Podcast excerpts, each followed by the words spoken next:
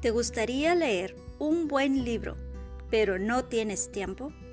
¿Te gustaría aprender más y crecer en tu vida personal? Hola, ¿qué tal? Te saluda tu hermana y amiga Laura Vargas.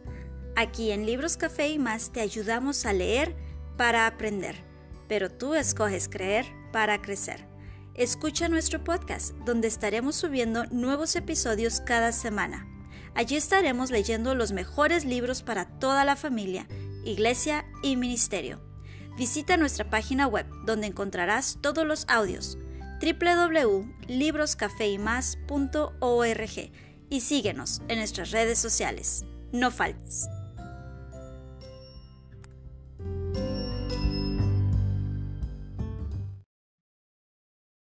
Capítulo número 9. La paga del pecado. Hasta ahora hemos hablado de las ocasiones cuando las aflicciones y las dificultades vienen a nuestras vidas sin que haya una razón evidente para que eso ocurra. Los accidentes, la muerte, las enfermedades, los terremotos, los fuegos, la violencia, etc., guían a los sobrevivientes a preguntarse ¿qué hicimos para merecer esto? A menudo, su incapacidad para relacionar estas inexplicables obras de Dios con su propia mala conducta, produce la sensación de que Dios les ha traicionado y les ha hecho víctimas. Todo parece ser injusto. Sin embargo, existe otra fuente de dolor y sufrimiento en nuestras vidas, que debemos considerar. Fue descrita por el doctor Carl Menninger en su libro titulado Whatever Became of Sin, ¿qué ha sido del pecado? Él escribió acerca del concepto de la desobediencia a Dios, que casi ha sido olvidado y cómo éste determina nuestro bienestar. En realidad, muchas de las aflicciones por las que frecuentemente se le echa la culpa a Dios son resultado del pecado. No estoy hablando de la maldición del pecado de Adán, sino del comportamiento específicamente pecaminoso que hace estragos entre los seres humanos. La Biblia nos dice claramente que existe una relación directa entre la desobediencia a Dios y la muerte. Santiago describe este vínculo de la siguiente manera. Cada uno es tentado según es llevado y seducido por su propia pasión. Después, cuando la pasión ha concebido, da a luz el pecado, y cuando el pecado es consumado, engendra la muerte. Santiago 1, 14 al 15. Todo pecado posee esa característica mortal. No es que Dios está sentado en el cielo y decide maltratar a los que cometen errores pero él prohíbe ciertas maneras de comportarse, porque sabe que finalmente destruirán a sus víctimas. No es Dios el que conduce a la muerte a la persona, sino el pecado. Y el pecado se convierte en un cáncer que consume a aquellos que se entregan a él. El apóstol Pablo usó las siguientes palabras para describir la naturaleza maligna del pecado en su propia vida y el maravilloso remedio que está a la disposición del creyente. Miserable de mí, ¿quién me librará de este cuerpo de muerte? Gracias doy a Dios. Por Jesucristo, Señor nuestro. Así que yo mismo, con la mente sirvo a la ley de Dios, mas con la carne a la ley del pecado. Romanos 7, 24 25. ¿Qué es el cuerpo de muerte al que se refirió Pablo?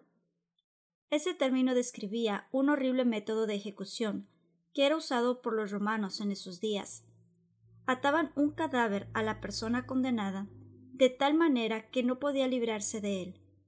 Entonces la carne podrida del cuerpo muerto comenzaba a corromper el cuerpo del prisionero. Inevitablemente enfermedades e infecciones terribles producían una muerte lenta y dolorosa. Esto, según dijo Pablo, es lo que el pecado le hace a una persona que no ha nacido de nuevo.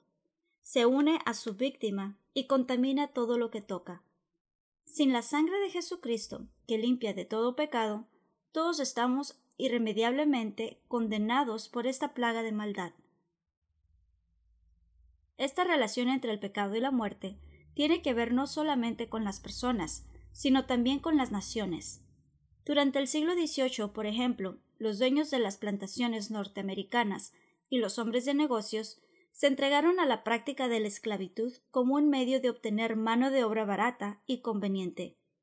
Sin duda, desde el comienzo ellos sabían que ese era un negocio lleno de maldad. Los traficantes de esclavos secuestraban a los pacíficos aldeanos africanos y los transportaban encadenados, los encerraban tan apretadamente en barcos sucios y plagados de enfermedades que hasta 50% de ellos morían en el viaje hasta este país. Cada una de esas muertes era un asesinato.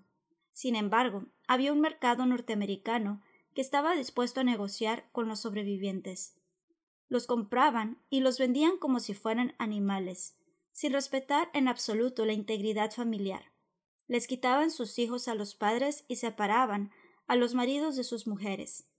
Algunos eran golpeados, otros eran violados, y a muchos los mataban trabajando.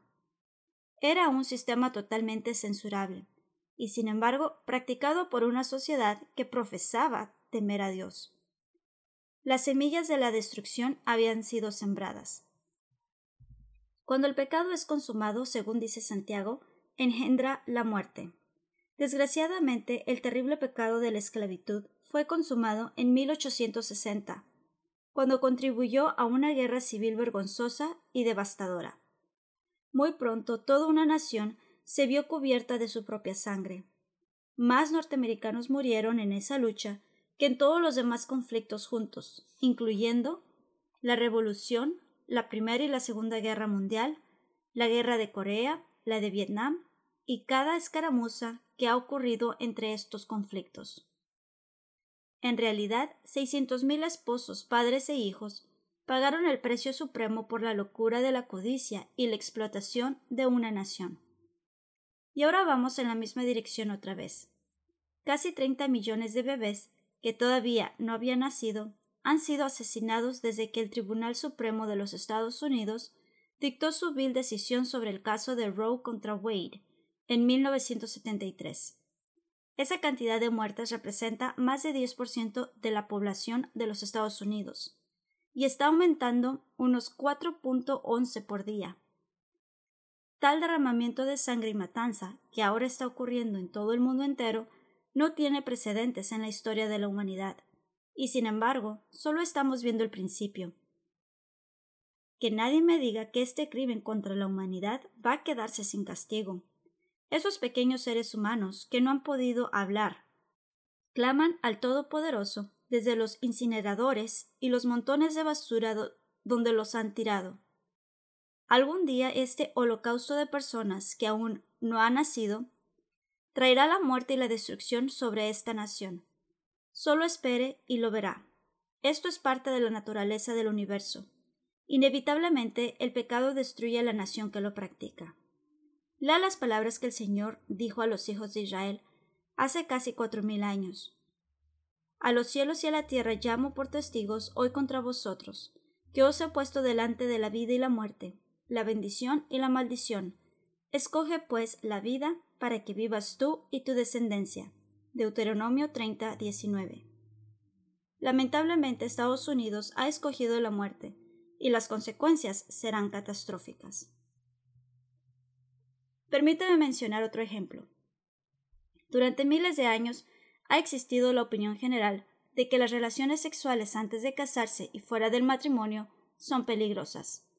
Los que quebrantan las reglas se ponían en peligro de contraer sífilis y gonorrea, así como de tener un embarazo no deseado y ser objeto del rechazo de la sociedad.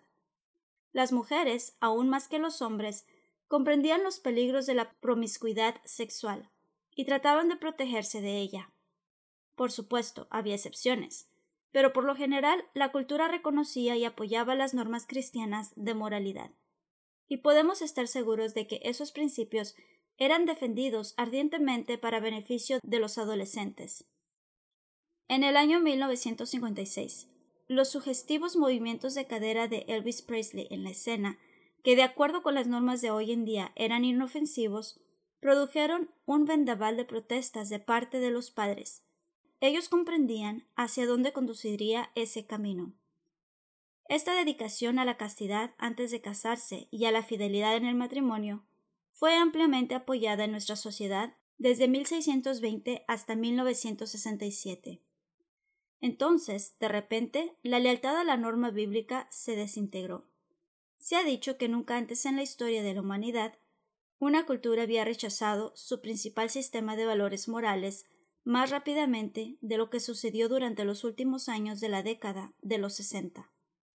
La promiscuidad sexual llegó a conocerse como la nueva moralidad, que realmente no era ni nueva ni moral, pero era divertida, y casi se convirtió en el motivo principal de la vida. En realidad, los jóvenes de esos tiempos desafiaron de una manera sorprendente todas las costumbres y las tradiciones y han pagado un tremendo precio por ello. Lo trágico acerca de esto fue que la Iglesia protestante no se opuso firmemente al repentino desmoronamiento de la moralidad sexual, que ocurrió hacia fines de los años 60 y comienzos de los 70. En un momento en el que los cristianos deberían haberse puesto en pie para defender la moralidad bíblica, muchas denominaciones tenían dudas acerca de su realidad. Un gran debate interno acerca de si las antiguas prohibiciones aún eran razonables o no estaba haciendo estragos. En un artículo titulado El nuevo mandamiento, no lo hagas, quizás, publicado en la revista Time, se hizo un reportaje sobre ese periodo de la historia de la Iglesia, en el cual decía lo siguiente En el monte Sinaí, Dios fue muy claro. Él dijo No cometerás adulterio. Tradicionalmente, la mayoría de los cristianos devotos han interpretado que ese mandamiento abarca todas las relaciones sexuales fuera del matrimonio. Jesús incluso condenó los pensamientos lujuriosos, diciendo que el hombre que se complacía en ellos ya había cometido adulterio en su corazón. Pero en estos últimos años, bajo la presión de cambios ocurridos en el comportamiento sexual y de teólogos liberales, de mala gana las iglesias se han enfrentado con el problema de una nueva moralidad, que pone en duda que cualquier pecado, incluyendo el adulterio u otras actividades sexuales fuera del matrimonio, sea malo en todas las circunstancias. Este movimiento comenzó en la década de los 60, con un grupo de escritores que apoyaron la ética según el contexto o la situación. De acuerdo con la definición hecha en un libro muy leído, escrito por el episcopal Joseph Fletcher, la ética según la situación dice que siempre hay circunstancias en las que los principios absolutos de comportamiento fallan. La única manera razonable de poner a prueba la ética, según este argumento, es lo que el amor de Dios exige en cada situación en particular. El artículo continuó describiendo cuatro de las principales denominaciones en las que se estaban realizando esfuerzos para liberalizar las normas de conducta sexual de sus miembros. Cada una de las denominaciones había recibido informes de prestigiosos comités internos en los que se pedía que se hiciera una nueva definición de la conducta inmoral. Una de las iglesias más grandes consideró una resolución que, de ser aprobada, toleraría específicamente las relaciones sexuales entre personas solteras, los homosexuales y las personas que estuvieran practicando otros estilos de relaciones interpersonales. Otra examinó un informe que indicaba que tener relaciones sexuales antes de casarse no es intrínsecamente malo, a menos que una de las personas quiera aprovecharse egoístamente de la otra. También otra estaba considerando una escala variable de relaciones sexuales permitidas fuera del matrimonio, adaptada a la permanencia, profundidad y madurez de la relación. También este informe describió circunstancias excepcionales en las que el adulterio podría estar justificado. La cuarta denominación había recibido una declaración escrita por seis directores de educación cristiana, quienes sostenían que las relaciones sexuales son morales si la pareja está mutuamente comprometida al desarrollo de la personalidad de cada uno, omitiendo el matrimonio como un requisito. El artículo de la revista Time concluyó diciendo En contra del concepto tradicional de que Dios quiere que los seres humanos se sometan al plan diseñado por Él, la nueva moralidad establece su punto de vista en la idea de que Dios preferiría que las personas tomen sus propias decisiones responsables. ¿Qué tergiversación de la norma bíblica? En ningún lugar de la Biblia, ni siquiera una vez en sus sesenta y seis libros, hay la más pequeña señal de que Dios quiera que nosotros hagamos nuestras propias reglas. Sin embargo, esa fue la tendencia de esos tiempos. Ahora, más de dos décadas después, encontramos que las ideas radicales que fueron introducidas en 1971 son muy aceptadas en la sociedad. La antigua moralidad ha sido gravemente debilitada, y en su lugar ha surgido una norma de comportamiento más libre de cohibiciones. Algunas iglesias han aprobado el estilo de vida homosexual, y en unos pocos casos la ordenación de ministros homosexuales y de lesbianas. Los adolescentes, incluso miembros de iglesias conservadoras, están un poco menos activos sexualmente que los que no asisten a ninguna iglesia. Los Estados Unidos y la mayoría de los países occidentales se han librado de las cadenas del legalismo. Ha llegado un nuevo día. Pero antes que nuestra celebración llegue a su punto culminante, parece conveniente que preguntemos cómo ha funcionado la nueva moralidad hasta estos momentos. ¿Cuáles han sido las consecuencias del revisionismo que fue discutido tan vigorosamente a principios de la década de los setenta? Bueno, usted conoce la respuesta a esa pregunta. El cáncer del pecado se ha consumado y está produciendo una asombrosa cosecha de muerte. Leamos las estadísticas y lloremos juntos. Un millón de norteamericanos están infectados con el virus de inmunodeficiencia humana y 110 millones en todo el mundo. Finalmente, cada una de estas infelices personas morirán de sida, a no ser que se encuentre una cura, lo cual no parece muy probable. Un millón de nuevos casos de enfermedad inflamatoria de la pelvis ocurren todos los años. Cada año hay 1.3 millones de nuevos casos de gonorrea. Se han desarrollado nuevos tipos de gonorrea que son resistentes a la penicilina. La sífilis ha alcanzado su nivel más alto en 40 años, con 134.000 nuevas infecciones por año. Anualmente ocurren 500.000 nuevos casos de herpes. Se estima que el 16.4% de la población de los Estados Unidos de las edades entre 15 y 74 años están infectados, llegando a un total de más de 25 mil millones de norteamericanos. Entre ciertos grupos, el índice de infección es tan alto como el 60%. De todas las enfermedades transmitidas sexualmente, no es el SIDA la que produce más muertes entre las mujeres, como se creía generalmente. Es el virus de papiloma humano, que puede causar cáncer del cuello del útero. Cada año, 6.000 mujeres mueren de esta enfermedad en los Estados Unidos. 24 millones de mujeres norteamericanas están infectadas con este virus. Un millón y medio de niños no nacidos son abortados todos los años. Hasta 20% de las novias están embarazadas cuando llegan ante el altar. El índice de divorcios en los Estados Unidos es el más alto del mundo civilizado. Somos una nación de gente enferma, con familias débiles y fracasadas. Los Centros para el Control de Enfermedades de los Estados Unidos informaron recientemente que 43 millones de ciudadanos, cerca de uno de cada cinco, están infectados con alguno de los virus que se transmiten sexualmente, y que son incurables. Algunas personas morirán por causa de ello. Otras sufrirán por el resto de sus vidas. ¿Puede dudar alguien que la liberación sexual ha sido un desastre social, espiritual y fisiológico? Se debió prever que así ocurriría. La humanidad ha tratado de pecar impunemente desde que la serpiente tentó a Eva en el jardín de Edén.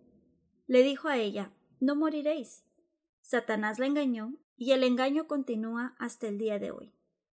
Instrucciones de educación sexual y grupos organizados de planificación familiar insisten en decirles a nuestros hijos que pueden salirse con la suya si usan condones.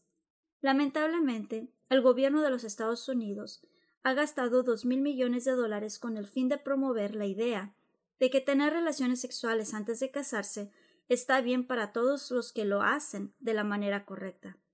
Pero su programa ha fracasado rotundamente. ¿Por qué? Porque el fundamento moral del universo es una expresión de la naturaleza de Dios, y todo es gobernado por ésta. Los que tratan de pecar sin sufrir las consecuencias están destinados a experimentar un terrible desengaño. A veces les pregunto a las personas si pueden recordar qué fue lo primero que Dios creó, y ellas tratan de recordar si en el capítulo 1 de Génesis dice que primero Él creó la luz, el firmamento o los cielos. Ninguna de estas respuestas es la correcta. En el capítulo 8 de Proverbios encontramos que la creación del universo físico fue precedida por otro acontecimiento. En este pasaje el sistema de valores de Dios, su sabiduría, habla en la primera persona. Leámoslo juntos. Jehová me poseía en el principio, ya de antiguo, antes de sus obras. Eternamente tuve el principado desde el principio, antes de la tierra. Antes de los abismos fui engendrada, antes que fuesen las fuentes de las muchas aguas, antes que los montes fuesen formados, antes de los collados ya había sido yo engendrada. No había aún hecho la tierra, ni los campos, ni el principio del polvo del mundo. Cuando formaba los cielos, ahí estaba yo. Cuando trazaba el círculo sobre la faz del abismo, cuando afirmaba los cielos arriba, cuando afirmaba las fuentes del abismo, cuando ponía al mar su estatuto, para que las aguas no traspasasen sus mandamientos, cuando establecía los fundamentos de la tierra, con él estaba yo ordenándolo todo. Y era su delicia de día en día, teniendo solaz delante de él en todo tiempo. Me regocijo de la parte habitable de su tierra, y mis delicias son con los hijos de los hombres. Ahora pues, hijos, oídme, y bienaventurados los que guardan mis caminos. Atended el consejo y sed sabios, y no lo menosprecéis. Bienaventurado el hombre que me escucha, velando a mis puertas cada día, aguardando a los postes de mis puertas. Porque el que me halle hallará la vida, y alcanzará el favor de Jehová. Mas el que peca contra mí defrauda su alma. Todos los que me aborrecen aman la muerte. Proverbios 8, 22 al 36. Qué declaración tan evidente de la naturaleza divina.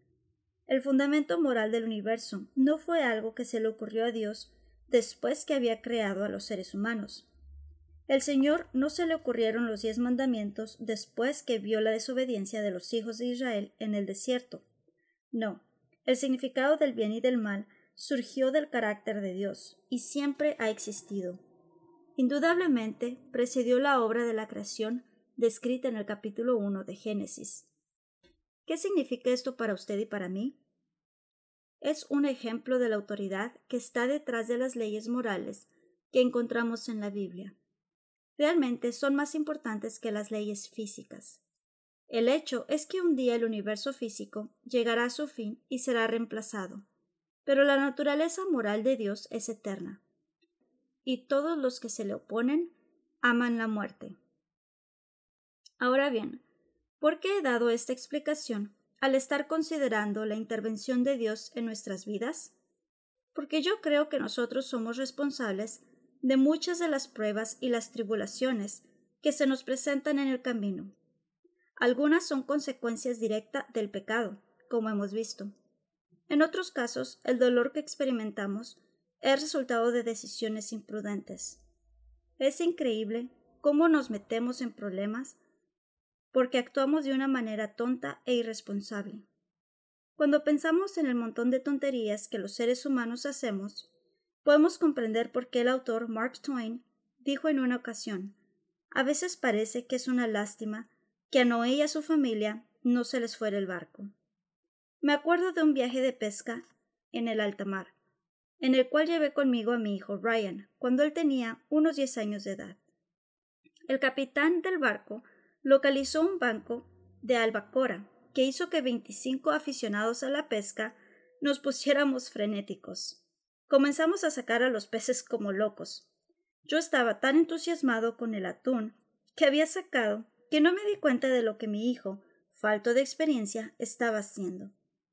Entonces miré hacia abajo para verlo y vi que tenía todo el hilo de pescar enredado de tal manera que estoy seguro de que había batido todos los récords.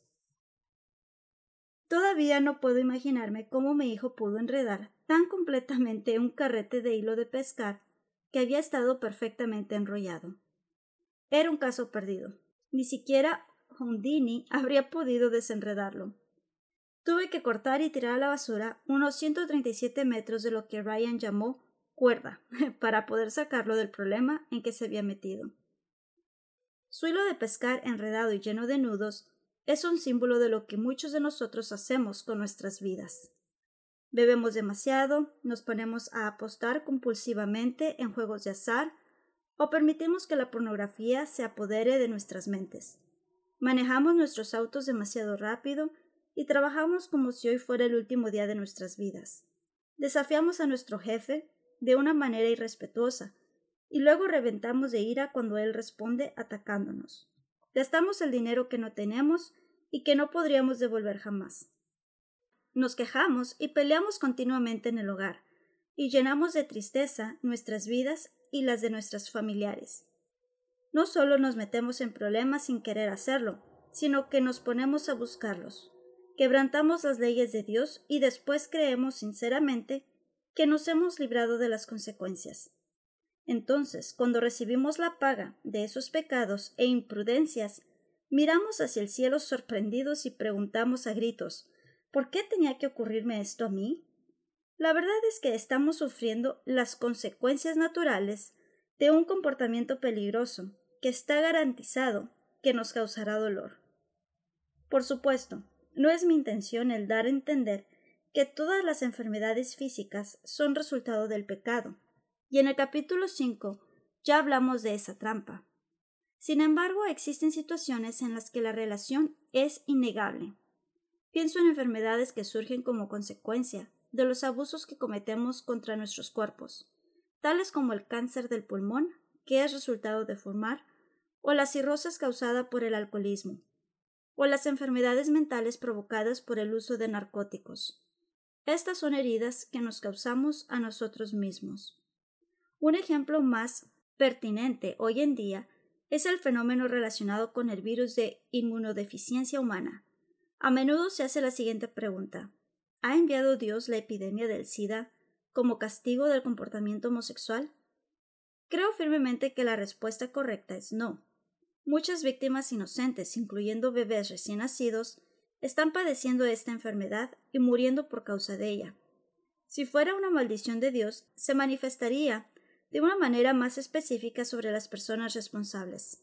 Sin embargo, la infección del virus de inmunodeficiencia humana se transmite por medio de la actividad homosexual, el uso de drogas y la promiscuidad sexual. Así que el comportamiento pecaminoso ha contribuido a crear la epidemia que ahora amenaza a todos los seres humanos. Piensa en esto de la siguiente manera. Si yo escojo tirarme desde un edificio de diez pisos, moriré cuando mi cuerpo choque con el suelo. Es inevitable. Pero la fuerza de gravedad no fue diseñada por Dios para castigar mi mala conducta, él estableció leyes físicas que no podemos quebrantar sin que corramos con un gran riesgo. Lo mismo ocurre con sus leyes morales. Son tan reales y fáciles de predecir como los principios que gobiernan el universo físico. Por eso, él sabía, y nosotros deberíamos haberlo sabido, que con el comienzo de la revolución sexual en 1967, este día de enfermedades y de promiscuidad sexual habría de llegar.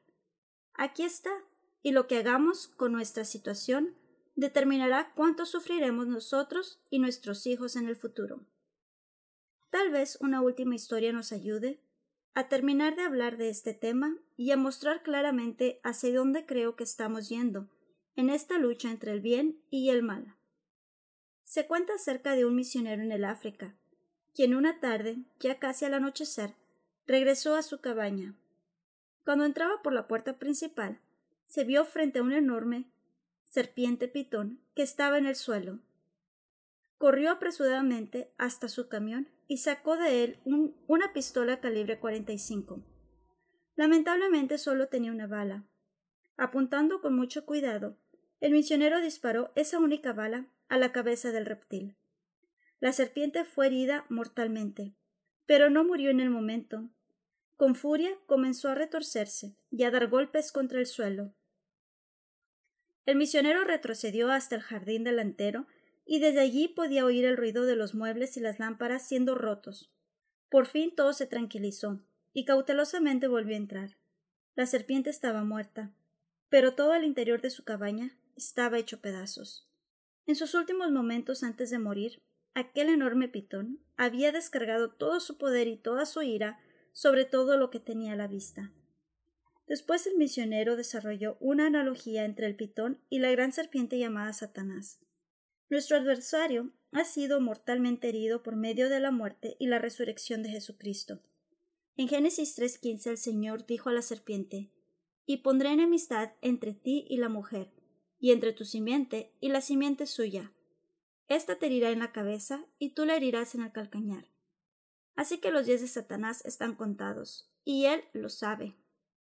En un último esfuerzo desesperado para frustrar los planes de Dios y engañar a su pueblo, Satanás está descargando toda su furia sobre nosotros. Él está fomentando el odio, el engaño y la agresión en donde quiera que los intereses humanos chocan. Sobre todo, desprecia la institución de la familia, que es un símbolo de la relación entre Jesucristo y su Iglesia. ¿Cómo podemos sobrevivir en un ambiente tan peligroso? ¿Cómo podemos hacerle frente a la furia de Satanás en sus últimos días? La verdad es que no podríamos enfrentarnos con él en nuestras propias fuerzas. Pero preste atención a lo que Jesús dijo acerca de sus seguidores. Mis ovejas oyen mi voz y yo las conozco y me siguen. Y yo les doy vida eterna, y no perecerán jamás, ni nadie las arrebatará de mi mano. Mi Padre que me las dio es mayor que todos, y nadie las puede arrebatar de la mano de mi Padre. Juan 10, 27 y 28. El apóstol Pablo confirmó que no es necesario que el pecado tenga poder sobre nosotros. Él escribió Así que, ahora que Dios nos ha declarado rectos por haber creído en sus promesas, podemos disfrutar una verdadera paz con Dios. Gracias a lo que Jesucristo hizo por nosotros, porque en vista de nuestra fe, Él nos ha situado en la posición altamente privilegiada que ocupamos, donde confiada y gozosamente esperamos alcanzar a ser lo que Dios quiere que seamos. Romanos 5, 1 y 2. Estas son noticias muy importantes para todos los que están cansados y cargados por las presiones y tensiones de la vida. Todo se reduce a este simple concepto. Dios no está contra nosotros por causa de nuestros pecados. Él está a favor nuestro, en contra de nuestros pecados. Y eso hace un mundo de diferencia.